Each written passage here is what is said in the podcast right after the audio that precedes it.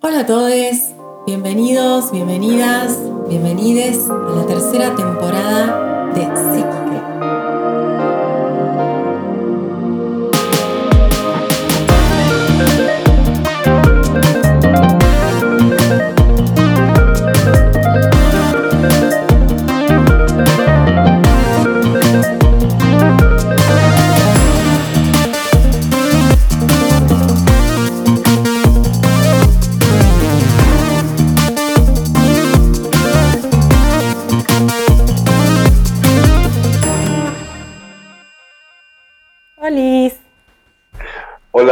Tal Eva? ¿Cómo estás? Un gusto. Igualmente, bien, bien. ¿Vos cómo estás? Muy bien, muy bien. Acá, ordenando. Bueno, hermoso, cómo pudimos congeniar. Sí, gracias por esta invitación. La verdad me, hace bastante feliz. Bueno, eh, yo creo que el espacio de psíquica fue mutando y todo lo que tiene que ver con el podcast es como un formato, al ser auditivo, es algo que, nos invita como un poco a explorar un montón de cosas que van surgiendo y van naciendo así dentro de lo auténtico de una conversación, de una charla, de, lo genuino de dos personas, dos almas que se encuentran y que bueno, en este caso vamos a hablar un poco sobre mediumnidad, sobre psiquismo, sobre lo que un poco nos, nos une y en, en, el punto en donde nos encontramos desde esa filosofía. Pero bueno, también me encantaría que nos compartas va, información, tal vez anécdotas, bueno, experiencias tuyas, obvio en la medida que vos lo sientas y lo que te guste y lo que te llegue, viste que también es, muy intuitivo eso, como para acercarles a quienes nos escuchen la posibilidad de, conocer cómo es eh, ¿no? ser medium, ser un canal, cómo es eh, practicar estas filosofías, cómo qué visión tenemos, porque también cada persona tiene una visión de lo que va aprendiendo y va construyendo su propio paradigma, su propia doctrina de pensamiento, ¿no? que, es creo lo más rico de este momento en el que estamos, que cada uno pueda tener su, tinte y su, y su, forma, su estilo. Así que, mm, bueno, eh, en principio te voy a presentar. Eh, Jean, ¿vos sos medium o te o te, definís más como psíquico o como parapsicólogo? ¿Cómo es tu, tu Sí, lo que pasa es que he tenido una, una mutación, una mutación allí, pero actualmente este, me he desarrollado en la parte de parapsicología porque para mí define un todo dentro de lo que yo estaba buscando, ¿no? para poder comprender más mi mediunidad y mi clarividencia. Entonces, es como que eh, si podría decirse parapsicólogo estaría perfecto, o medium clarividente. Esas son las tres etiquetas con las que yo más me identifico, básicamente. Bien, bien. Etiquetas también con las que imagino o intuyo que fueron las que te fueron como guiando y abriendo a todo este camino, ¿no? Exacto, sí. Y actualmente, bueno, por eso actualicé mi perfil ya definitivamente eh, a la parte de parapsicólogo porque para mí es un todo y me da muchas respuestas y me ayuda a orientar, bueno, tanto a mí como a las personas que vienen también. Y le doy otro enfoque a la mediunidad, que también está buscando como un lado terapéutico, más aplicado a la disolución, bueno, de emociones de los familiares que vienen a consulta y ese contacto. De hecho, dentro de mi proceso mediúnico yo lo trabajo en tres fases o defino que la mediunidad se define como en tres estados, ¿no? Entonces es como algo que a mí me ayuda a entender con qué me estoy comunicando. Si es con, por ejemplo, con el eco psíquico, si es con la sombra, que es el yo psicológico, o es el espíritu en sí mismo. Entonces son conceptos que he ido como definiendo. Hermoso, como cómo, pudiste ahí ordenar también esas facetas que son muy ricas para todo lo que tiene que ver con la investigación eh, más quizás eh, eh, psicológica, científica también si se quiere, de un proceso que, sabemos que es cerebral y que influye en todo el organismo, ¿no? de la constitución de la psiquis del humano, en donde están estas facetas como vos, bien definías, que me gustaría que lo vuelvas a repetir y, a compartir para que por ahí yo sé que van a estar tomando nota al otro lado. Vos decís que esta mediumnidad entonces a vos te sirvió como verlo en tres, en tres estadios. Sí, porque a veces yo sentía que me comunicaba con algo, ¿verdad? Pero no sentía que era un espíritu, sino era una información que estaba allí. Entonces, eso me generaba una confusión interna y quería saber, quería ver y ver. Entonces, dentro de la parapsicología he aprendido como que a entender varios contextos y bueno, ahí fue donde pude definir, ¿no? Entonces, ahí lo que es un remanente psíquico o un eco psíquico, que me gusta esa forma de decirlo también, es la impregnación de la psiquis en el campo de una persona, en un objeto, en una casa, en un espacio, pero no es el espíritu en sí mismo, es un residuo psíquico básicamente, que podemos, sí, iba a usar esa palabra. Iba a usar esa palabra, viste que Elena Blavatsky decía, son residuos psíquicos, viste, son como, como información que queda latente en el ambiente. Exacto. ¿Y cómo, cómo definirías eso? ¿Cómo, ¿Cómo lo percibís vos cuando te encontrás con, con una información de residuo psíquico, de ese tipo de, impregnación en el ambiente. Sí, me pasa justo de esta manera, porque cuando interactúo con alguien o un espacio, llegan automáticamente, eh, en esta pantalla se abren las imágenes, el collar, lo que usaba, la comida que le gusta, al ser fallecido, todo es una imagen y es como literalmente el Instagram, ¿no? Cuando pasamos la pantalla. Entonces, solo es una información que está allí, ¿sí? Pero no es el espíritu en sí, no es una, no es, una entidad inteligente. Es, la, es esa información que quedó registrada, entonces la recibo de esa manera. Ya el espíritu en sí yo lo escucho de, de alguna manera, ¿no? Internamente, cuando me da una información más de presente a futuro.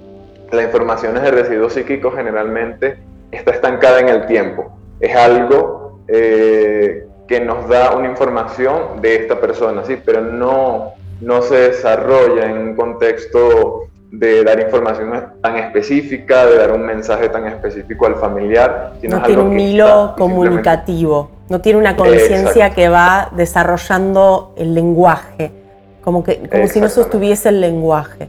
Qué interesante, qué interesante, qué rico lo que, lo que pudiste ir eh, como administrando dentro de tu propia experiencia y aprendizaje, ¿no? que obviamente también habrás tomado como de distintas fuentes y maestros, pero que vos lo puedas compartir y vivir desde este lugar un poco más em, teórico-práctico, de alguna forma, ¿no? Como, bueno, ¿no? Fui tomando y entendiendo en mi teoría y en mi práctica que cuando aparecen esas visiones en secuencias es algo que está en el campo psíquico, que cuando desarrolla un diálogo es un alma, un espíritu, puntualmente, ¿no? Porque eso seguramente te ha llevado a poder no solo compartir lo que compartís, sino em, vivirlo desde otra dimensión, ¿no? Como de más, tal vez equilibrio o, fluidez o bienestar. Sí. sí. claro, a mí me ha dado mucha tranquilidad, lo definiría así, dentro del proceso y, y comprensión, porque soy bastante quisquilloso y siempre quiero ir más allá, más allá, quiero y hay cosas que no se entienden desde la mente, pero por lo menos se pueden ubicar en tiempo y en espacio para saber con qué estamos lidiando, ¿no? Y eso es más o menos lo que me da ese equilibrio interno, sobre todo al momento de una consulta.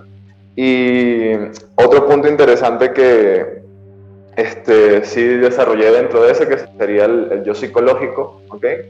¿Qué sucede cuando nosotros, según lo que yo he estado observando también, cuando dejamos el cuerpo, básicamente el espíritu está compuesto por diferentes capas. Dentro de estas capas tenemos el cuerpo emocional, el cuerpo mental y el, el cuerpo etérico. Yo he tenido la oportunidad eh, de personas vivas, normales, o encarnadas, ver sus cuerpos etéricos, eh, caminar detrás de ellos. Esto eh, de hecho, ellos hablan eh, telepáticamente y en esa oportunidad el cuerpo me dijo que el chico estaba enfermo. Bueno, él mismo me lo dijo en ese nivel de conciencia. Claro, claro, su doble cuántico, lo que conocemos como el doble cuántico, que es bien holográfico, ¿viste? Es como idéntico a la persona que tiene ese cuerpo físico, pero en realidad está hecho un holograma. Sí, y ese, ese cuerpo es todo azul, completamente azul de energía, no tiene rasgos, solo las facciones, pero es azul.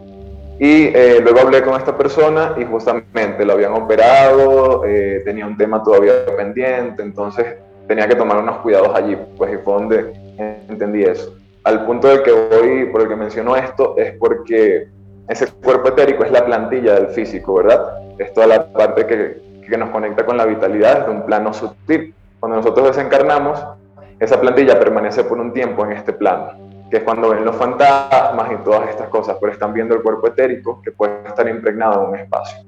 Y el cuerpo emocional y mental son los que duran mucho más tiempo en poder como que desprenderse de este plano, más si el espíritu o la conciencia de esta persona tenía temas muy pendientes, ¿no? O algo que lo arraigaba acá. A eso yo le llamo el yo psicológico, ¿sí? La sombra. Y digamos que, bueno, esto lo he aprendido un poco, yo me inclino mucho hacia la parte de las artes oscuras, por así decirlo. Entonces, eh, he tenido la oportunidad de interactuar con, yo lo llamo la conciencia de la muerte, pero se le conoce como la Santa Muerte, ¿no? Una de los tantos nombres, o la Señora de las Sombras. Y ha sido un poco lo que he podido también adquirir de esa conciencia, ¿sí? de, de, esa presencia, porque yo de hecho estuve, no enfermo, pero sí tuve que pasar por un proceso quirúrgico de un quiste. Y esa tarde que me iban a, mi esposa me iba a llevar a la, a la clínica, eh, me desmayé del dolor en la cama, ¿no? Y cuando abro los ojos, veo a la muerte sentada en la esquina de mi cama. Primera vez que veía a esta entidad y bueno, que la veía, ¿no? Y, pero lo interesante fue que cuando la miré, ella siempre estuvo como que muy quieta y observándome y me transmitió paz. Fue increíblemente, o sea, fue impresionante la paz que, que pude experimentar y, y, después me levanté y obvio me di cuenta que había ingresado a mi cuerpo otra vez, que estaba como en el astral. Y entonces, obvio, me asusté un poco y dije, pero no. Sí, sí, sí. Todas esas experiencias duales que vivimos, les psíquicos, y que funcionan así. O sea, hay un momento de impacto, en el momento lo vivís con claridad, con conciencia, con conexión. Exacto. Después, un poco cuando lo relatas, decís, uy, aquel momento, pero siempre aportan esto. Y eso creo que es lo más rico. Es saber que en realidad, cuando es un contacto genuino y evolutivo, trae conciencia no importa el formato en el que la entidad se manifieste, sino lo que vos pudiste comprender a través de esa presencia de ella, ¿no? Como, ok, estoy en este borde, uno de mis cuerpos estaba en, esa zona etérica o astral y ahora estoy acá incorporado nuevamente y me voy a la clínica o hacer lo que, lo que tenga que hacer. Sí. y para cerrarte la historia, ahí lo interesante fue que yo tenía que pasar por dos, como dos intervenciones. Y en ese momento solo el doctor dijo, no sé cómo, pero salió toda la bolsa, porque tenía una bolsa incrustada, algo pasaba allí, y salió todo. O sea, todo se resolvió en una sola eh, cirugía. Y ahí fue donde dije, ah, ok, ella se presentó también a dar un mensaje en relación a eso, ¿no? O sea, esa parte de ese ciclo que se cerraba a nivel de mi salud también. Entonces, bueno, ha sido un poco de eso. Poderoso, poderoso. Y, ya, mm, pienso en esto como eh, la muerte también como un proceso curativo del cuerpo, ¿no? Como algo que extirpa, eh, algo que ya no está en consonancia con la, con la, frecuencia de la vida, ¿no? Como tal vez esto de, de que, de que se transmutó la, biología a través de la inteligencia del, fin de un ciclo, ¿no? A, través de la presencia de, del fin de un ciclo. Sí, eh, ha sido toda una aventura ese, ese, ese proceso. Y también creo que mm, cuando más eh, la conciencia se expande hacia el no límite, ¿no? A través del dolor, a través de secuencias externas de la vida, ¿no? Que a veces decimos, bueno, puede ser una enfermedad o un duelo o algo que acontece. Eh, siento como esto, ¿no? Cuánto que, florece también, ¿no? De esas experiencias. Cuánto que incluso los seres eh, relativamente quizás ultrasensibles o ampliamente sensibles. Hemos pasado por procesos que han tocado el fondo, que nos han hecho conectar con diversas también inteligencias, como esto que vos compartías un poco de haber visto a, la muerte. Em, y, siento y pienso que qué importante es también compartir esto eh, públicamente o abrirlo, ¿no? Porque a veces consideramos que eh, el hecho de, o el aspecto de ver sombras, o los aspectos eh, oscuros ¿no? de la capacidad, em, necesitan ser como tapados y enviados como al fondo de la, de psiquis o, a lo que no queremos eh, reconocer o hacernos cargo. Y también tienen algo poderoso en sí mismos y traen algo en, sí mismos que, que, que después nos genera bueno, evolución, comprensión, salud, lo que fuese, ¿no? Pero digo, al final la oscuridad siempre es el, contrapeso de la luz o siempre es el contraeje de la luz y, danzan luz y, sombra un poco de la mano en este campo dual. Entonces, em, además de, esta experiencia que traías, eh, me gustaría que, nos compartas tu visión sobre eso, ¿no? Sobre esto de la luz y la oscuridad. Bueno, lo que, lo que, lo que te llegue, lo que sientas. Sí, justamente ha sido un proceso, personalmente ha sido un proceso de comprensión para mí, porque, y bueno, nos pasa a todos, ¿no? Obviamente, pero me ha llevado a, siempre me, me, busco ir más allá de todos estos conceptos que he recibido desde mi niñez, por supuesto, la parte de la religión, lo que debe ser bueno, ser bueno también. Hoy en día se habla mucho de ser un ser de luz, ¿sí? Para mí la luz simplemente se traduce como conocimiento y cuando digo que soy un ser de luz es un ser que se autoconoce, que realmente va dentro de sí mismo, no que irradia luz y es bondadoso, ¿no? Porque ya entraríamos en otros temas.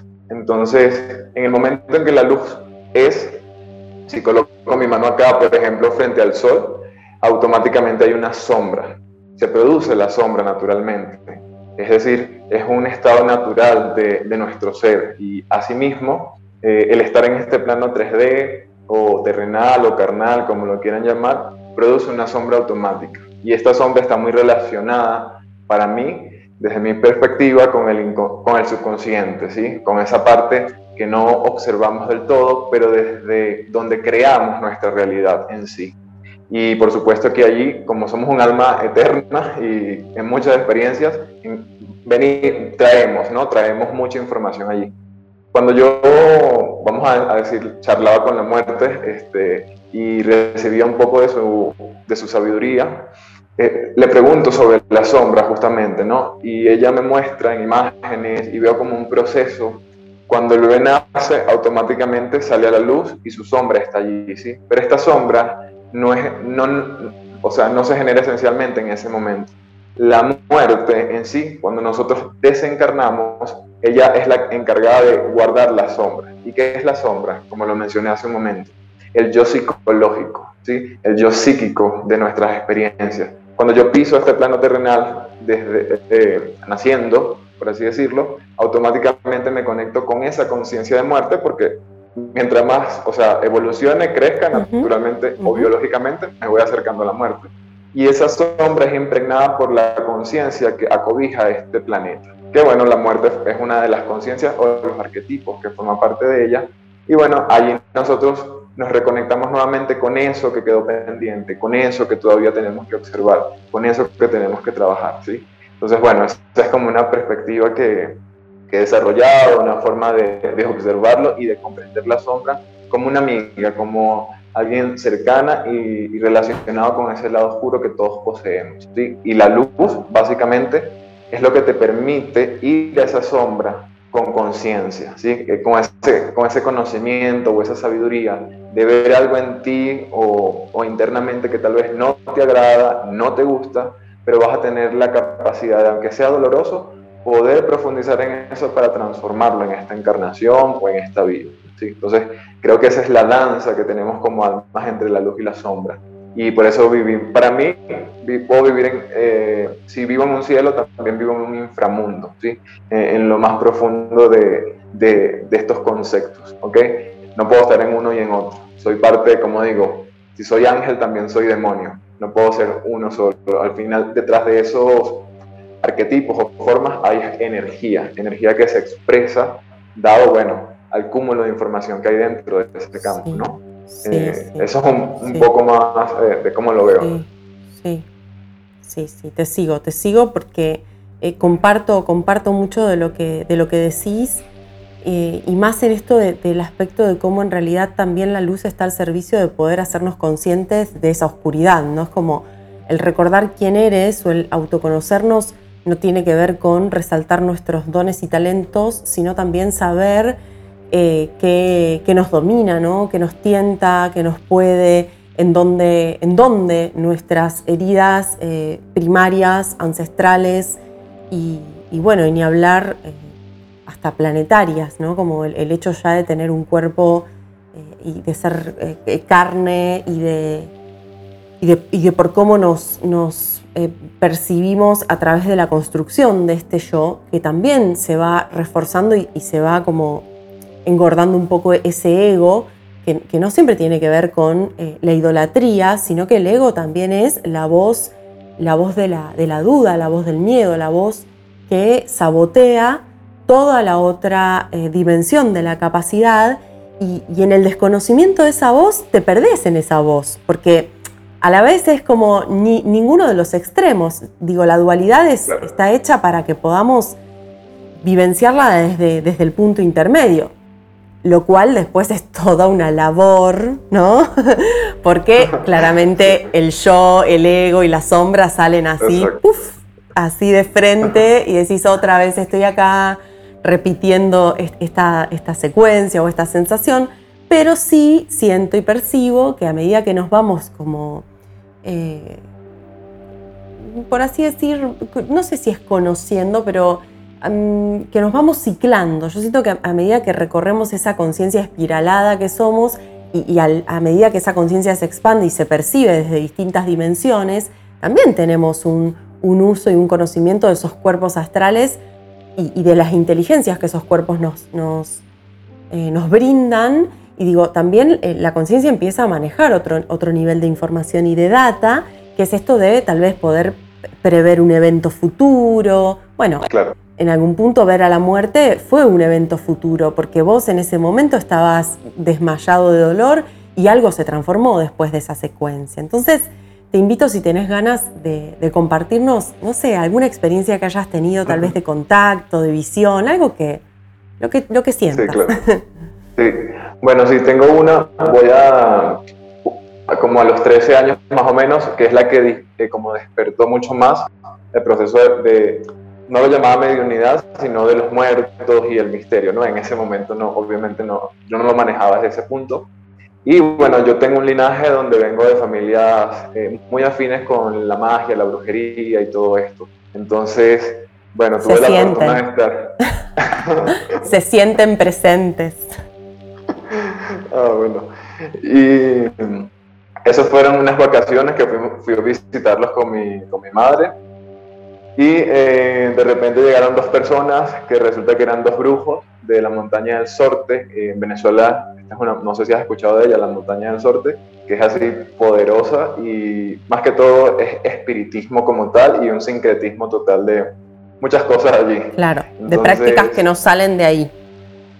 Exacto. Y empecé a ver una serie de cosas, habían calderos, eh, bueno, manzanas en miel, huesos. Primera vez fue cuando vi huesos por primera vez en mi vida, porque eh, de hecho, ahí es donde voy a la experiencia, me colocaron a cuidar los huesos en la noche, en una habitación, solo para que estuviese pendiente. Y estaba ¿Qué iniciación? ¿Qué iniciación familiar? Hola tío, permiso. Más escorpiano no se puede. Y bueno, estaba con mi primo, que éramos de la misma edad en ese momento, y eh, se fue la, electricidad, o sea, se fue totalmente la luz, era de noche, obviamente todo quedó oscuro, y teníamos los huesos en la habitación, y teníamos que esperar porque afuera estaban haciendo otra cosa. Entonces, cuando enciendo la, la, linterna del celular y le, lo veo a la cara a él, veo que tiene los ojos volteados y grises. ¿sí? pero en realidad no estaba pasando eso, yo estaba viendo la influencia de esa energía que estaba allí y obviamente eso me impactó un montón y bueno, salí asustado y toda esa parte, pero eso fueron mis primeras experiencias. Y entonces luego ya pasaron las horas, salí normal como que al espacio de la sala de la casa y me recuesto en el celular, normal, hacer otras cosas que me distraeran un poco de lo que estaba sucediendo. Claro, Y empecé a, ver, empecé a ver sombras que pasaban y soplaban en mis oídos, como... Y las veía que pasaban delante de mí, alrededor. Y bueno, me empezó a dar un poco el asma, por así decirlo.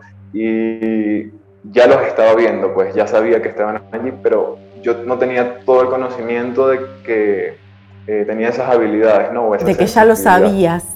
¿Sabes qué pensaba o sentía recién mientras vos contabas que veías a tu primo así? Digo, esto fue una memoria también, una memoria de visiones tuyas de, otra vida en la que atendiste a muchos en el trascender, como se, me hacía la, sensación de que era algo que también te, te, volvía como ese influjo del propio conocimiento, ¿no? Em, que obviamente se habrá amplificado en ese momento y, sí, uno trasciende también esas cosas con, con, evasión, con miedo, con un poquito de cada cosa y además con 13 años es obvio que, que, hubieses disparado también hacia ese lugar, pero qué, qué hermoso inicio eh, ante, ante la energía de la muerte, ¿no? Ante lo que es. Exacto. Nos reducimos a huesos, o sea.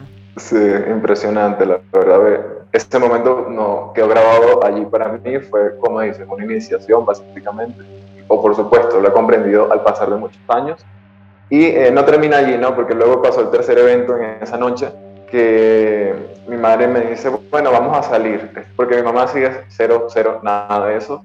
Este, entonces, vamos a salir, vamos a casa de tu tía, que quedaba caminando, ¿no? Unas cuadras de distancia. Entonces, bueno, vamos, normal. Y eh, siempre que le contaba, ella, no, estás loco, ya, no, no pasa nada. y cuando llegamos a casa de mi tía, eh, ella abre la puerta, pero tiene una reja protectora, ¿no? Y yo veo a través de la reja y está mi primito que tenía, no sé, un año, mucho, así que estaba muy grande. Y veo a un niño detrás de él, con bermuda marrón, camisita blanca, pero no le veía el rostro, su rostro era totalmente oscuro. Y el cabello largo le tapaba un poco la cara. Y el niñito le, le alaba los cabellos a mi tío. Lo alaba así y el bebé lloraba, lloraba, lloraba, lloraba. Y lo movía, lo pellizcaba. Y bueno, el bebé estaba llorando en la sala. Cuando piso la casa, el niñito que estaba allí empieza a moverse así como que me vieron y sale corriendo a mm. una de las habitaciones. Y yo mm. quedé como, no sé si fue en estado de shock o quedé en blanco, pero fue como mm. que se neutralizó todo para mí. Cuando pisé dentro de la casa hubo una energía extraña que me dejó como flotando. Y le preguntó a mi madre, eh, ¿y el niño que estaba aquí y lo viste? No, aquí no hay nadie, Janfer. Eh, está nada más tu tía y el bebé, no hay nadie más. Yo no, pero el niño que estaba allí fastidiando, no, no hay nadie, ya deja tus cosas. Entonces, por supuesto que había una energía allí presente, ¿no? Una entidad. Entonces, bueno, eso fue para cerrar mi noche y regresar a dormir en tranquilidad. Después de semejante noche medium, ahí full, pensaba un poco en esto de, de las visiones a esa edad, ¿no? Como mm, Digo, qué difícil a veces para, para niñas y adolescentes, como todo ese tránsito de desarrollo, poder nombrar estas prácticas o estas cuestiones que, que, nos suceden y, y, que bueno, que también a veces, digo, en, tu mamá en este caso las habrá negado o no las habrá abierto, ella sabe por qué, ¿no? Digo, tal vez porque tiene una gran capacidad y no, y no quiere sumergirse en eso, porque así su alma lo decidió en esta vida y y por eso también les hijes después cumplen sus destinos, ¿no? Y cumplen con, con lo acordado. Em, un poco en esto de, cómo a veces encontrar el equilibrio dentro de un grupo, de una familia o de vínculos, cuando la mediumnidad o las capacidades psíquicas se manifiestan, como para que ninguna de las partes eh, cohiba a la otra, ¿no? En, en el caso de quienes crían poder asistir a estas visiones o este tipo de secuencias, pero también quienes vivimos estas experiencias, no tener que todo el tiempo estar como callando, silenciando em, experiencias que son partes a veces del cotidiano y que bueno, está bien, eh, uno a, los 13, 15 años eh, como que comparte eh, las concepciones o la, o la conciencia, pero avanza y va desarrollando la personalidad, lo sistémico, ¿no? Estás aprendiendo como múltiples cosas mientras tu cuerpo también físico crece. Pero cuando uno llega a una adultez y se sumerge en estas eh, misiones también del espíritu, digo, qué importante tener un compañero, una compañera y estar en ámbitos en donde podamos ser escuchados con respeto, aunque no, aunque no se nos crea o aunque no se entienda, y también nosotros saber eh, escuchar y respetar a los otros dentro del paradigma en el que se encuentran, ¿no? que es tal vez, che, a mí no me cuentes nada que me da miedo, o yo en esas cosas no creo, ¿no? Y mm, yo sé que, estás casado, que estás con una compañera que también, bueno, comparte sus, sus dones, ¿querés compartirnos un poco también de tu, de tu vínculo álmico? Claro, Claro, claro, con gusto, sí. La forma en que nos conocimos también fue muy de sincronización, ¿no? Yo asistí a un curso de, a un curso de meditación de 10 días que se conoce como Vipassana. Entonces estamos 10 días en silencio, meditas de 4 de la mañana a 8 o 9 de la noche y no interactúas con nadie, ahí te hacen todo, ¿no? Tú solo estás literalmente en la vida del monje. Entonces, eh, bueno, ahí la conocí, curiosamente, ¿no? Eh, dentro de ese proceso, obviamente, cuando llegué la, la, pude ver y todo, pero nos conectamos al final. Lo interesante fue que en el proceso ya tuvo una visión, no nos conocíamos por supuesto, y ella pensaba que estaba volviendo como un poco loca con eso o que su mente le estaba exagerando algo, ¿no? Porque ella se trasladó a una visión futura donde veía que llegaba conmigo a una casa blanca de dos pisos y que había una señora que nos esperaba. Eh, claro, me lo cuenta después. Y es la forma en que llegamos, ella llega a mi casa allá donde, en Venezuela, en, en aquel momento, que estábamos allá, y fue exactamente lo que ella vio en su visión. Entonces, eso es como que la anécdota dentro del proceso. Y, em, mágica, la anécdota mágica. Sí, sí. sí. sí. porque se manifiestan así esos vínculos, sí. Sí. Y allí fue donde nos, conectamos. Después de esos 10 días, bueno, compartimos números y ya el tiempo ya me, me, contó eso. Y bueno, continuamos nuestro camino y en un tiempo compartimos trabajo con los ángeles, meditaciones y todo este tipo de, como de trabajos grupales y bueno, viajamos por muchas partes de Venezuela solo haciendo servicio. Entonces nos abrían las puertas, nos daban todo y seguimos como ese, ese patrón del monje, ¿no? Esa vida de monje durante un tiempo. Y fue muy bonito, pues nos, nos conectó mucho y nos, nos ayudó a crecer espiritualmente, a comprender muchas otras cosas, hasta que salimos del país y luego cada uno se dedicó más a lo que sentía, ¿no? Y fue una etapa que se cerró y nos dedicamos más a esa parte que sentíamos, pero yo le agradezco mucho porque ha sido la que realmente me escucha, me comprende y puedo ser el loco con ella, ¿no? Con tranquilidad. puedo ser el lunático con tranquilidad, sin ningún temor, porque es importante, como dices, tener alguien que, te apoye, que te escuche en este proceso, porque se viven muchas cosas. Y estamos hablando de que el medium, para mí el medium entra en un proceso profundo de su propia psiquis, y ese es el detalle que cuando vamos a ese inframundo, como lo llamo yo, eh, se despiertan muchos aspectos de nosotros. Porque para mí eso es la mediunidad, ¿no? Es esa parte de la muerte, esa parte de la sombra. Y no solo es contactar con el espíritu o la energía o la entidad, también a medida que nosotros, si tenemos un contacto real, vamos profundizando, automáticamente, naturalmente se van revelando aspectos de nuestra psiquis que están ocultos. Y allí hay que, hay que tener un apoyo, hay que tener alguien también con quien poder conversarlo y, compartirlo, ¿no? Desde el amor.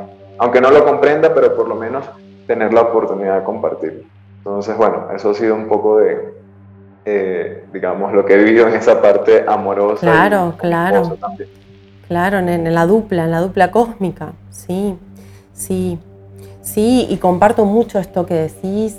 Yo eh, estoy ahora escribiendo lo que va a ser mi primer libro y bueno, ah, eso me llevó a, investigar muchísimo y estuve investigando, que ahora después te lo voy a mostrar, lo tengo acá a mi derecha, en un libro de parapsicología, eh, que yo nunca había ingresado en esos conocimientos y fue como, bueno, a ver qué, qué estructuras y qué, qué, paradigmas más científicos otras teorías también eh, convergen ¿no? en estos conocimientos. Y una de las cosas a las que también llegué reflexionando es un poco esto de que la información mediúmnica surge realmente desde la zona mm, de la médula, o sea, de, la zona baja del cerebro, o sea, de la, zona, sería de, eh, me, viene como el tronco raquídeo, ¿no? Como, como la, zona intermedia cerebral y, y baja, ¿no? Hay algo que ingresa en, la zona inconsciente, no solo personal, sino sistémica, y que por eso también se vive o se nombra o se conoce tanto a la mediumnidad como un sistema de trance, porque hay una pequeña disociación en el momento de la canalización o de la percepción que eh, no es la misma o no es lo mismo el tono cerebral que se maneja de las frecuencias entre cuando uno está canalizando y cuando uno está en su, sistema corriente, ¿no?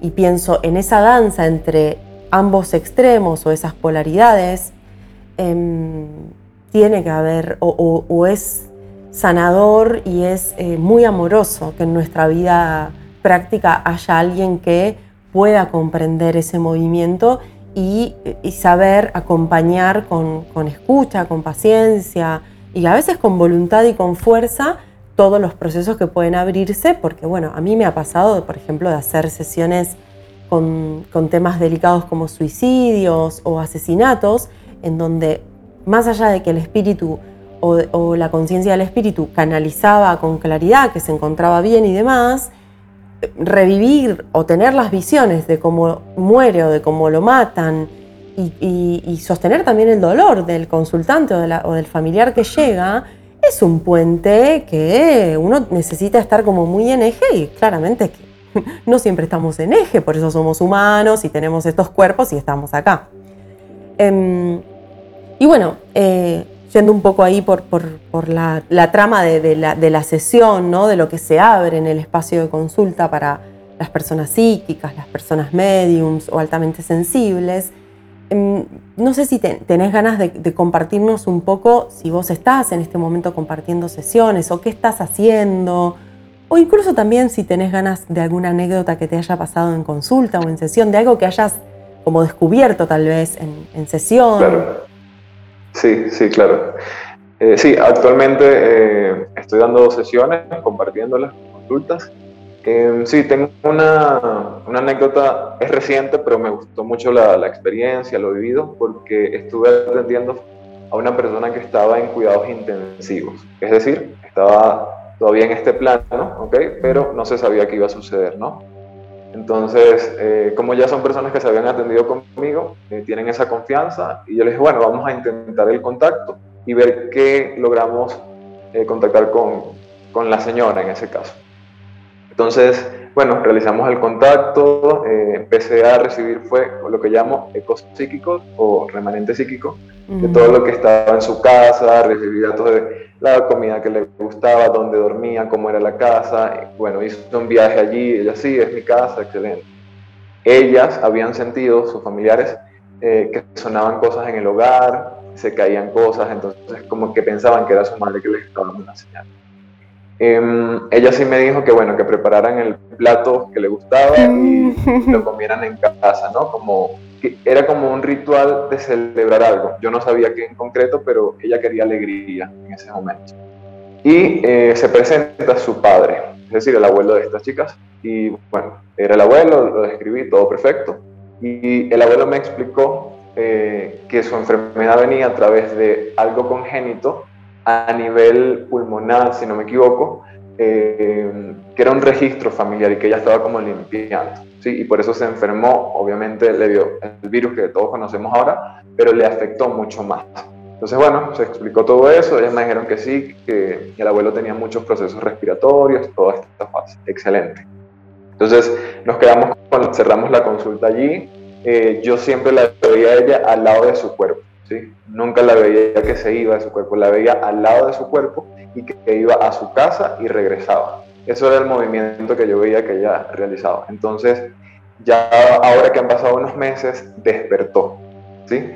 Ya ella está bien, está consciente y cuando eh, le preguntan, ¿qué recuerdas? ¿No recuerdas algo, haber soñado, haber hablado con alguien? Y ella dice, sí, recuerdo que mi papá estaba muy cerca de mí y no se iba. El señor con el que yo conversé en la, mientras ella estaba inconsciente. ¿sí? Entonces fue como que, wow. Qué bello, qué bello. esas, más allá de que vos en el momento cuando lo sentís y lo vivís y lo canalizás, yo sé que vos sabés que eso está sucediendo, ¿no? Pero cuando acontece esa confirmación en esos niveles y las personas también lo pueden vivenciar, es tan gratificante porque uno realmente es como hay algo que se termina de, integrar, de amalgamar, ¿viste? Hay algo que, toma sentido. Y yo creo que ese es el proceso y el, y el éxito en la consulta, ¿no? Que hayas podido eh, realmente ser ese puente comunicativo, ¿no? Y, y, a la vez que todas esas almas involucradas hayan podido como en algún punto constatarlo o vivenciarlo a conciencia, ¿no? Sí, sí, totalmente. La verdad ha sido muy gratificante y sobre todo expande la conciencia, te rompe todas las estructuras. Si ya, si ya vivimos esto, eso confirma mucho más algo, ¿no? Ese algo, ese más allá. Entonces ha sido una experiencia interesante. Y bueno, no sé si quieres que te comparta algo que también es parte de mi pasado y es como un tema que siempre preguntan, ¿no? ¿Cuáles son los peligros dentro de la práctica de mediunidad? Eh, ¿Me pueden tomar o poseer? Porque están todos estos, estos estigmas, creencias, todas, estas, sí. todas estas creencias. Eh, yo tuve un episodio que fue fuerte. Eh, en ese momento, igual, de adolescente, ya tenía 15 años más o menos ya había pasado lo de los huesos. Entonces. ya había vivido la iniciación. sí. En ese momento, bueno, tenía una depresión sumamente profunda, eh, no encontraba el sentido de nada. Sí, lo, percibí, lo percibí cuando dijiste tu edad. Em, se me, como que sentí que me decían un poco algo como de una cirugía psíquica como si me hablasen de que tu cuerpo estaba, eh, energético estaba muy, muy quebrado, muy roto, ¿no? Como, claro. Mm. Esas serían las palabras para describirlo, claro, mm. Porque era así como me sentía en ese momento. Y fíjate que, bueno, tomé un montón ese día, estábamos como una fiesta de amigos y amigas allí en un departamento. Y bueno, ingerí mucho alcohol, mucho alcohol y estaba empezando a aprender a fumar, según yo. Entonces tenía un paquete de cigarrillos y bueno, no encontraba qué hacer para dormir esas emociones. Y de repente, eh, ya entre la ebriedad y todo así como que estaba desvariando un poco o todo borroso para mí mentalmente, veo que alguien se para frente a mí. ¿sí? Un hombre bien vestido, eh, como muy casual, con un sombrero. Y yo lo veía, o sea, cuando él se presenta todo se colocó un poco como gris, por así decirlo, y él me dice, ven conmigo, ¿no? Porque yo lo estaba viendo literalmente frente a mí, es como lo recuerdo, y yo me levanto y voy, voy con él, y no sé, había algo que me, me llevaba hacia él, como que mi emoción se multiplicaba por mí, mi depresión, mis sentimientos, y cuando me doy cuenta de dónde estoy, eh, yo estaba como en una terraza, imaginemos, y habían dos muros y yo ya había pasado el primer muro y estaba en el segundo para saltar hacia desde ese cuarto piso que estaba hacia abajo. Y fue una amiga que me tomó literalmente del el pantalón y me alaron y caí de nuevo dentro, ¿no? Entonces fue que me di cuenta de lo que estaba haciendo.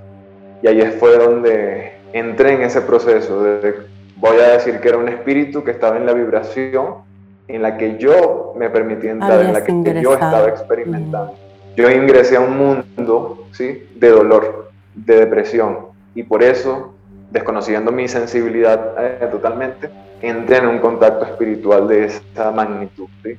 Y esto lo cuento con un propósito, por supuesto, que es justamente ese, ese temor de las personas cuando dicen, no es que esto es maligno, no es que tengo esta energía u otra. En realidad somos nosotros, a través de nuestras vibraciones, esferas, pensamientos y emociones, que nos permitimos ingresar en estos mundos. Y es allí apenas donde puede haber una afección.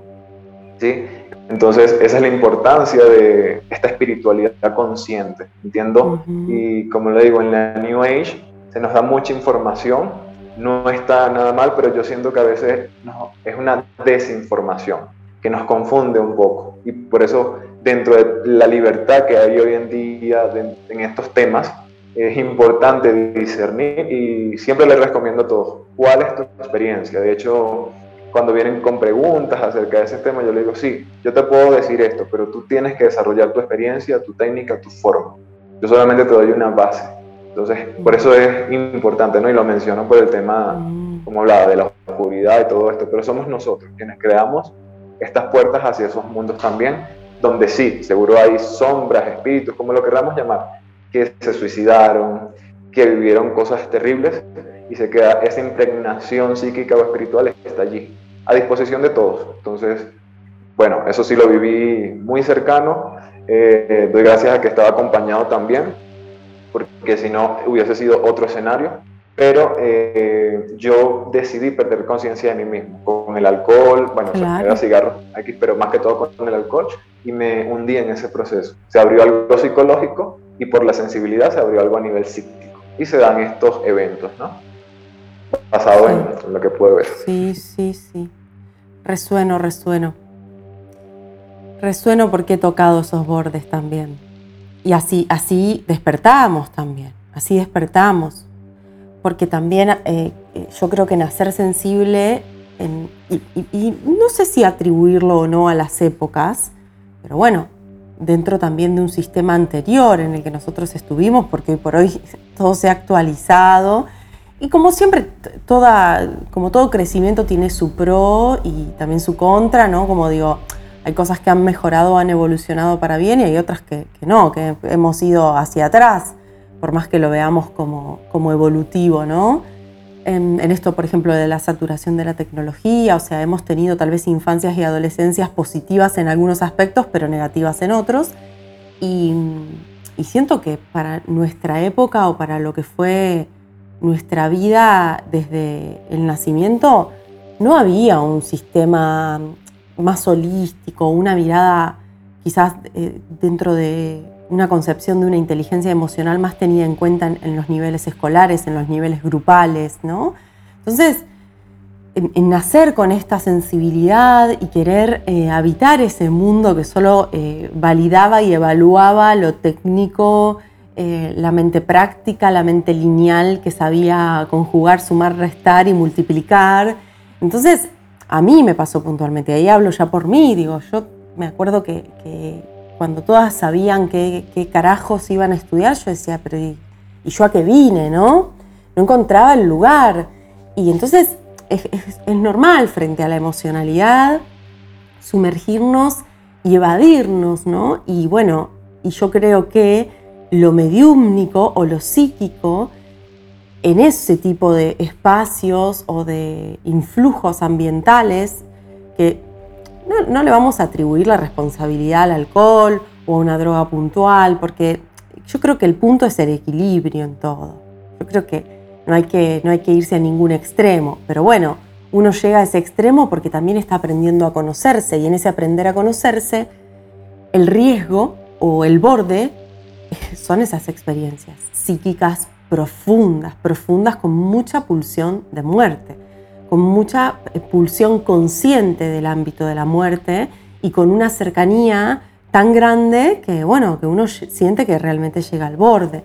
Así que me parece hasta eh, lumínico que lo compartas, ¿no? Porque es, a veces lo que cuesta, ¿no? Es a veces lo que, lo que uno prefiere no, no etiquetar, ¿no? Y, y, cuántas em, psiquis podrían quizás mirarse desde otro lugar o acompañarse desde otro lugar cuando se abren estos procesos en adolescentes, en, niñas, en personas que tal vez están descubriendo sus capacidades y que sienten que sus capacidades son eh, necesariamente ¿no? Eh, psicosis, locura. Eh, bueno, hay, otra, hay otro diagnóstico que ahora no, no, se me viene a la mente, ¿no? o delirio. Y, sí, esquizofrénico, de hecho. Eso, eso, esquizofrenia. Que no digo que no existan ¿no? estos diagnósticos y que no existan estas patologías, pero me parece que hay un punto anterior em, en, lo sensible que, que, realmente hay recursos para poder, y justamente es el recurso lo que hace la diferencia. La persona con capacidades psíquicas sigue sosteniendo y teniendo recursos, sigue encontrando recursos y creo que eh, en una patología hay una estructura que ya está o que no está disponible, ¿no? Eh, me parece, opino, digo, acá. Porque estamos ¿eh? profundizando. Tampoco tengo un doctorado en esto, pero es dentro de lo que, yo voy como conjugando, de lo que voy también constatando, porque obviamente que en sesiones me ha pasado de eh, atender personas que han venido con patologías, en las que te das cuenta de que, trasciende la sensibilidad, que ya hay algo que no, que no, que no se sostiene el lenguaje o la comunicación, ¿no? hay, hay un simbolismo que se perdió en el otro y que hace imposible esa reconexión que una persona con una alta sensibilidad puede captar, integrar, hilvanar y, bueno, y, sacar de ese espacio un nuevo recurso y que allí te agrego también eh, que en realidad a nivel psicológico todos, eh, todos, todas tenemos las patologías en general, tenemos un indicio de cada patología, ese es el detalle, ¿no? Como bien lo explicas, dentro de esa patología, eh, que va a ser diagnosticada simplemente por ver, sentir o escuchar, la diferencia va a ser justo esa, ¿no? La sensibilidad y la coherencia dentro del proceso, que te va a llevar a como que a un resultado, que es lo que mencionábamos al principio. Se supone que todos estos eh, contactos o toda esta forma de mediunidad, si se quiere llamar así, te va a dar un resultado de vida, te va, va, va, a hacer que vibre algo más en tu alma, te va a llevar una búsqueda. ¿sí? Si no, la patología en sí te mantiene en un ciclo constante allí, arropado, en una idea, ¿no? Que sería como algo, una psicosis, por así decirlo. Entonces, allí es donde se desarrollan los procesos mentales, ¿sí? Por la obsesión. Entonces, es como, bueno, es como yo lo veo un poco, ¿no? De, para poder definir los, los dos ángulos. Y por supuesto que, por lo menos, yo sí tuve la oportunidad de estar en un grupo que terminó siendo una secta, en realidad. Uh, ¡Qué interesante eso! y fue súper, súper intenso y pude ver, es impresionante, pero lo que se conoce como paranoia colectiva. Pude verlo en, así en, en vivo y directo porque ahí contanos, se Contanos si tenés ganas un poco más sobre esto, porque a mí eh, me interesa, a ver, eh, a mí lo que me interesa de comunicar dentro de, la mediunidad que, poseo y que, desarrollé y que me animé a compartir, es un poco diferenciar, ¿viste? Poder marcar una diferencia entre eh, este tipo de grupos o de o de personas que se manejan de, una forma que, no comparto y que, que nada, nada tiene que ver con lo que practicamos y llevamos adelante, bueno, en este caso yo porque hablo de mí, o, vos, o un montón de personas que yo conozco y que admiro y que, y que sigo y que incluso invito al podcast porque comparto también la visión de todos estos saberes que son antiquísimos, pero que lamentablemente como sistema todavía no están eh, regulados en algún nivel para, para poder darle una, una forma ¿no? a, a, lo que dice, bueno, esto es hasta acá o no. Eh, así que, no sé, amplianos sobre tu experiencia ahí si tenés ganas. Sí, y hay unos, hay unos datos interesantísimos porque vamos a llegar a un tema eh, de extraterrestres, ¿sí? Y de una manifestación, de una sintomatización de, bueno, de un rasgo extraterrestre, de hecho, que fue lo que me llevó a otros análisis en, en su momento. Em, bueno, este grupo se trataba de amor, unión y sanar la tierra, ¿no? Básicamente. Entonces, em, yo asistí, era muy ingenuo todavía en ese momento, la verdad. Me conecté con el líder. Bueno, pasaron muchas cosas eh, donde llegaban personas y me decían que tenían que conocerlo, ¿no? Y bueno, así se dio la situación, todo se unió. En ese momento estaba saliendo todavía con mi compañera de vida, entonces ella también estuvo acompañándome en ese proceso. Y bueno, eh, una técnica que se usaba eh, o que usaba esta persona de por medio era unir su corazón con el tuyo, te daba un abrazo y experimentabas una serie de sensaciones, porque sí se, se experimentaba. Y bueno, ya luego entendí que eran otras cosas que estaban detrás de eso. Lo que sucede es que él se iba que sí, a la montaña a contactar no sé con quién y regresaba con mensajes, con informaciones. Y ya el grupo era muy grande, ya hacíamos viajes y todo este tipo de cosas pero empezó a desvariar, ¿sí? Empezó como, hasta su cuerpo físico también se empezó a enfermar un poco. Resulta que llegaron a un punto crítico, para resumir la historia, y allí eh, yo siempre he sido como muy franco, muy sincero y escéptico dentro de todo en este, en este plano. Y las personas, por lo menos en ese tipo de ambiente en el que estaba, les chocaba mucho porque entraba mucho en el tema de la fantasía. ¿sí? Y entonces eso no, no, terminaba de encajar de mi parte y de mi compañera. ¿no? Entonces, el, riesgo, el riesgo de buscar el gurú fuera, ¿no? Como es importante mantener el escepticismo y, el, y el, el, olfato y el instinto a que, por más que hable de amor, siempre, ¿viste? Exacto. Pues yo acá escorpiana, ¿viste? Así vivo la vida. Pero bueno. claro, sí, siempre. Y bueno, eh, se hizo un viaje a, una, a algo que en Venezuela, en Caribe, en una localidad, se llama la Cueva del Huacho. No sé si habrás escuchado, pero es una, literalmente entras en esta cueva que es como intraterrena, es espectacular, y en total oscuridad, con tu guía y todo esto. Y allí, bueno, eh, yo asistí como al evento, pero entré por mi parte porque quería que mi compañera de vida conociera la cueva como una turista, no como en un viaje espiritual. Entonces, allí se dieron los primeros choques y se hizo una división, ¿no? Ya no estábamos como que él nos, me hizo a un lado porque yo no seguí las instrucciones, me explico, o sea, no lo obedecí. Entonces, ya, ya para mí, yo tengo un carácter un poco especial, entonces era como que...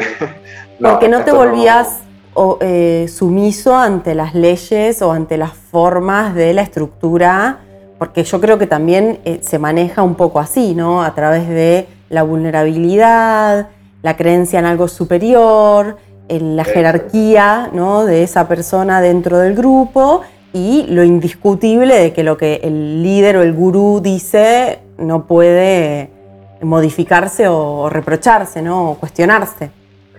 Así es. Entonces, justo después de ese momento eh, se hizo, se separó todo eh, y bueno, regresamos a casa y nos empezamos a enterar, o sea, bueno, mi esposa recibió unos sueños donde él aparecía y hubieron muchos ataques, en la casa se movían cosas, o sea, una mm. cuestión así medio paranormal.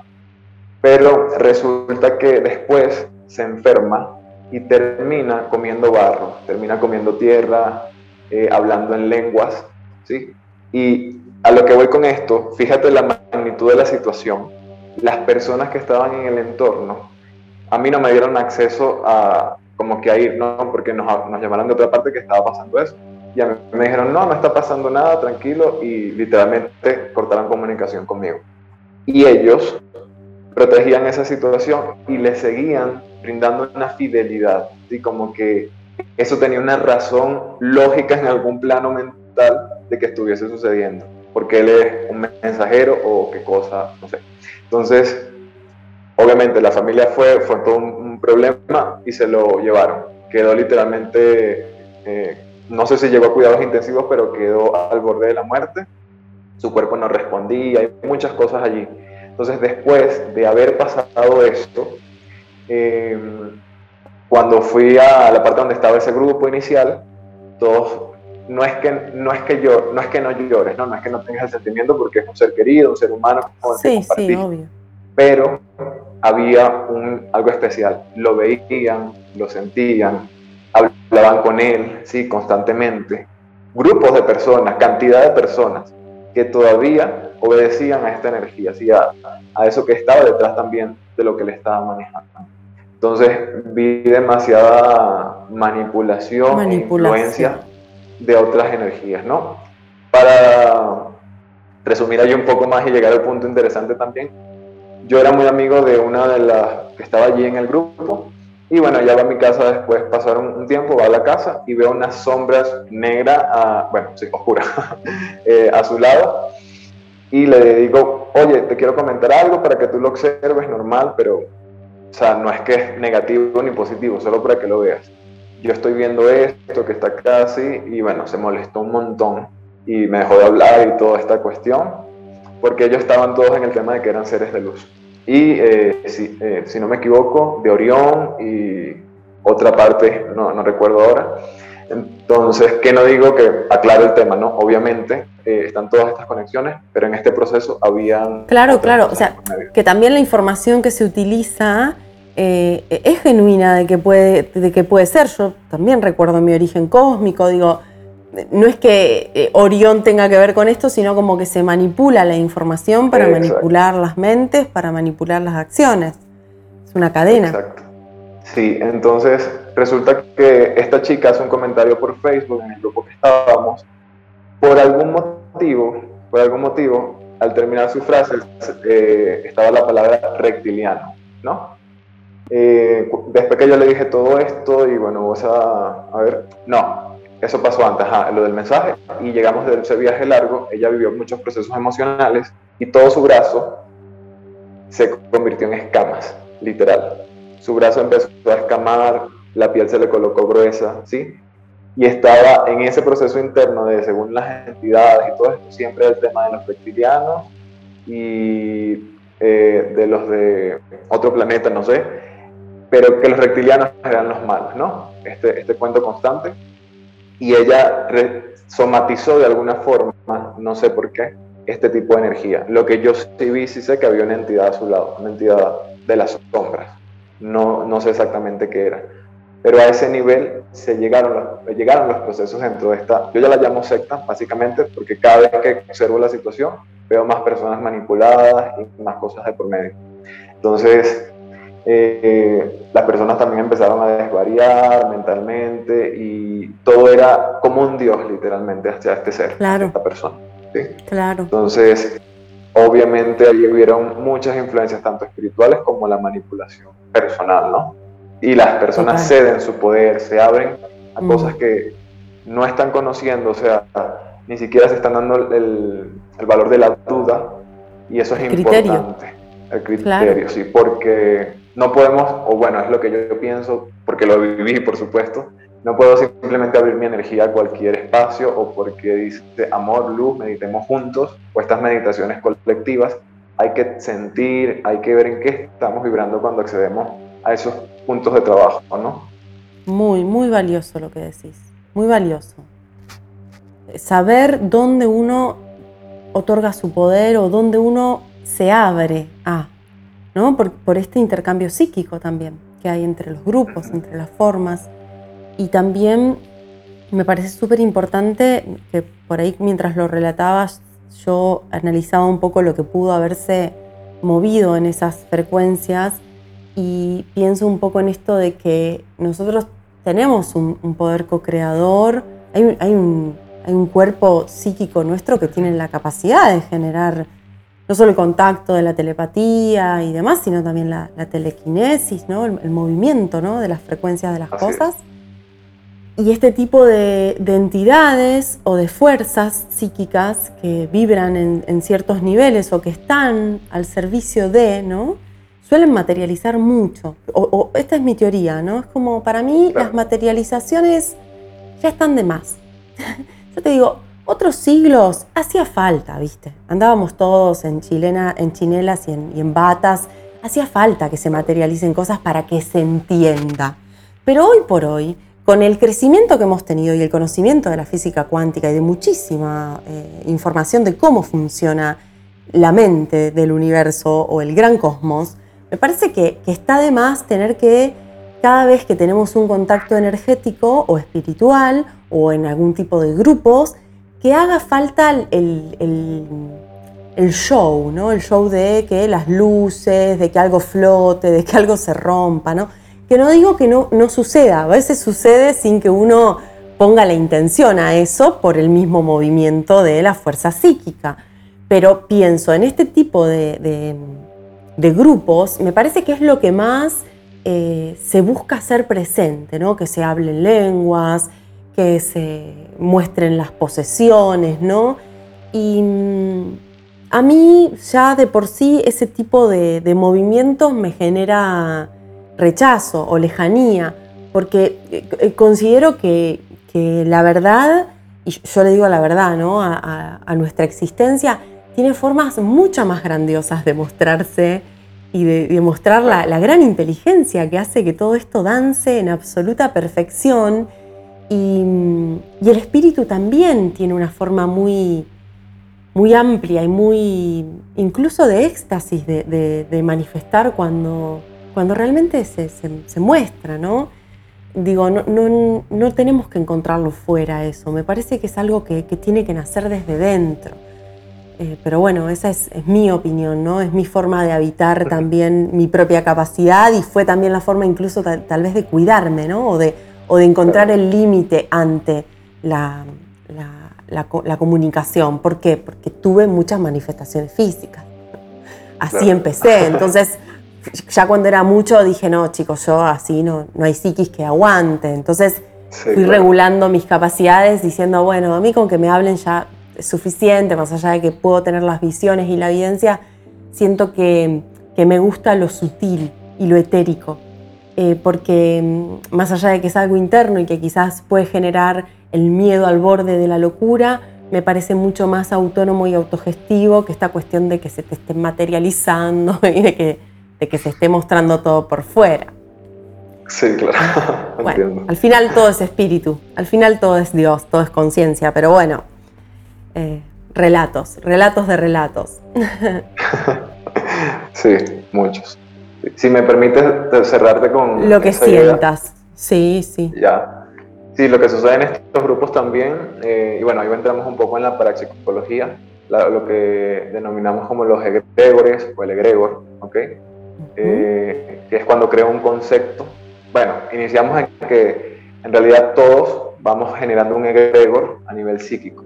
Este egregor en principio es una masa de energía, vamos a verlo así, que se alimenta de emociones y pensamientos. En este caso lo vamos a denominar negativos.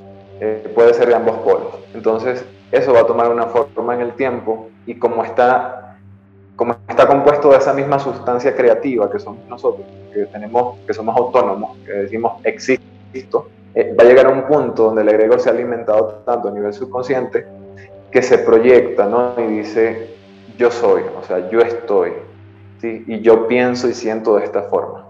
Entonces, a partir de eso, dependiendo de lo que se haya alimentado, ya han sido tristeza, envidia, miedo, dolor, es lo que él va a buscar eh, producir en, en, la persona, en su psiquis, para poder existir. Porque si yo dejo de sentir eso, él deja de existir. Entonces, es donde se da la transmutación.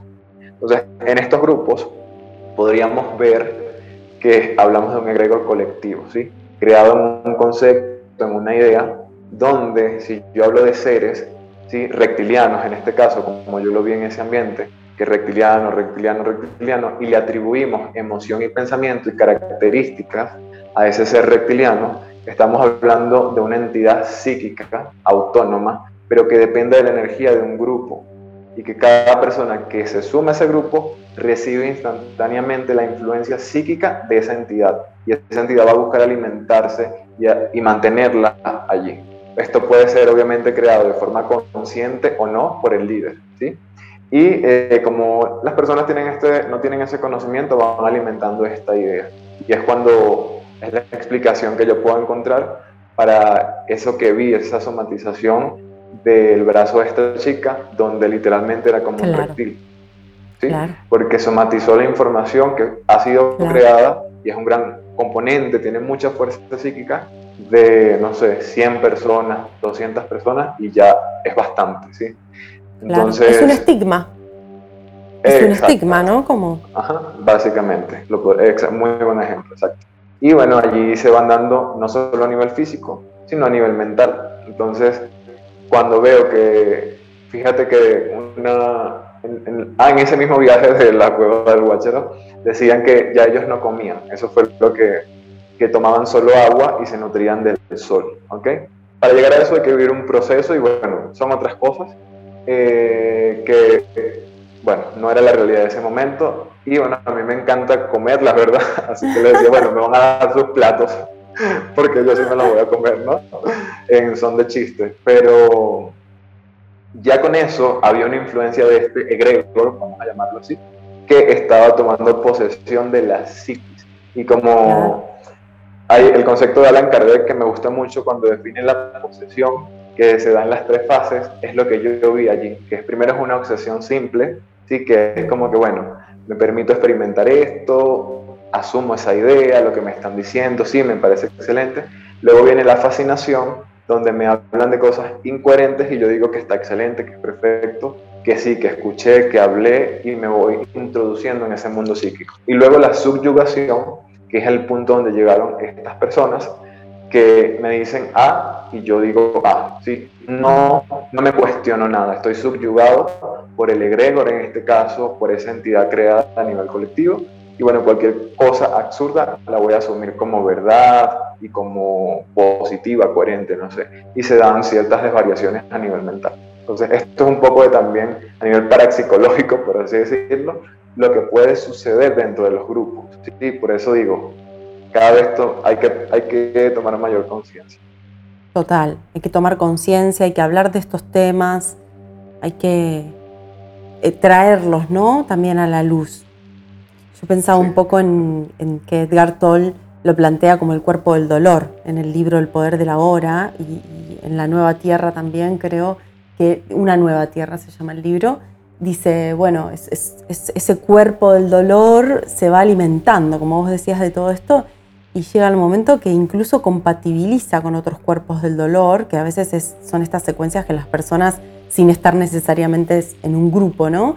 viven a través de vínculos puntuales en donde decís otra vez me encuentro en esta repetición, en, esta, en este bucle ¿no? de dolor, bueno, de la emoción que sea, ¿no? Pero que, siempre lleva al dolor, porque al final también el dolor es como un poco lo, opuesto al amor o al estado de plenitud que, desde la conciencia superior nosotros tendríamos que, no sé si vivir todo el tiempo conscientes de eso, pero sí tratar de anclar eso en el ahora y, recordar eso y practicar eso desde las filosofías que tengamos. Y, cuando decías un poco esto de los grupos, digo, bueno, hemos creado un montón de Gregors también sin estar en sectas. Y uno muy grande que atraviesa nuestra cultura judeocristiana es la culpa. ¿No? Y la celebración de la crucifixión y la muerte por encima de la celebración de la vida y de, la vida eterna. Que al final, digo, tantos libros, tantas instituciones bien plantadas y se pierde el mensaje real Em, así que bueno, nada, me ha encantado charlar contigo y escucharte. La sabiduría que, tienes para compartir y que compartes es, me encantó. Y bueno, no sé si, si tenés ganas de compartirles a las personas que, nos están escuchando, que nos van a estar escuchando, ¿no? Eh, un poco qué vas a hacer este año, qué estás compartiendo, dónde te pueden encontrar. Bueno, un poquito sobre lo práctico de, de la vida virtual material. Sí, claro. Bueno, agradecerte principalmente por el espacio, la oportunidad y poder compartir. De verdad que ha sido muy nutritivo para el alma. Eh, sí, eh, bueno, este año, como siempre, voy a seguir con lo que es el curso de mediunidad natural. Es un curso o un espacio donde yo guío a las personas a comprender, o es mi intención, su mediunidad naturalmente. A pesar de que pueda entenderse como formativo, lo que buscamos es la esencia de cada medium y que bueno, ahí se puedan dar las, las preguntas, el espacio, hasta llegar al punto de que la puedan manifestar de forma natural y consciente. Y ya pronto voy a estar compartiendo lo que sí es el curso formativo de clarividencia. ¿sí? Allí sí voy a dar unas técnicas muy específicas y eh, la clarividencia básicamente es la facultad de estar en los tres tiempos, ¿no? Eh, pasado, presente y futuro, pero eso se usa de manera terapéutica y aplicada a una dirección coherente y bienestar al, al consultante o a la persona que desea desarrollar. Del resto, bueno, esas son mis dos actividades. Para mayor información de consultas o cualquier tema que quieran comentarme, eh, lo pueden hacer por medio de Instagram en eh, arroba parapsicólogo JM. Hermoso. Gracias, gracias por estar hoy aquí y bueno, Gracias a todos los que estén del otro lado. Eh, nos vemos en el próximo episodio.